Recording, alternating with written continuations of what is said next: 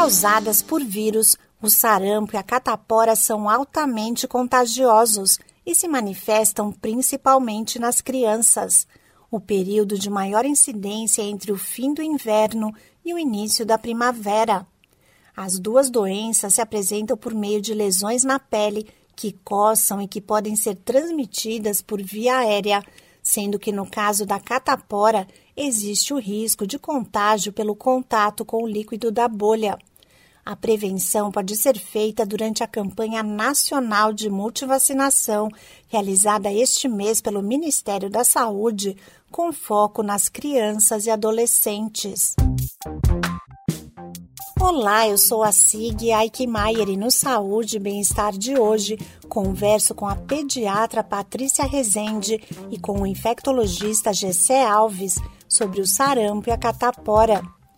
O médico esclarece que o sarampo é prevenido pela vacina tríplice viral, que também protege contra cachumba e rubéola. Ela é aplicada em duas doses com intervalo de 30 dias a partir do primeiro ano de vida.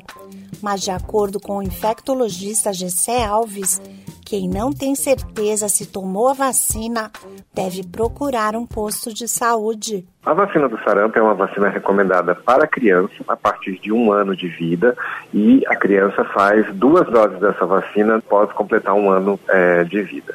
E a recomendação é que aquelas pessoas que não têm certeza que fizeram essas duas doses de vacina, não tem mais a carteirinha de vacina, é, se atualizam nesse momento. A médica Patrícia Rezende lembra que para a prevenção da catapora é importante evitar aglomerações. Outra medida fundamental é a vacinação, reforça a médica. A vacinação, especialmente em duas doses, no nosso Programa Nacional de Imunização, é disponibilizada uma dose pelo posto de saúde. O preconizado pela Sociedade Brasileira de Imunizações são duas doses. Nos adultos, as complicações da catapora e do sarampo tendem a ser mais graves, pois o organismo produz uma resposta inflamatória maior.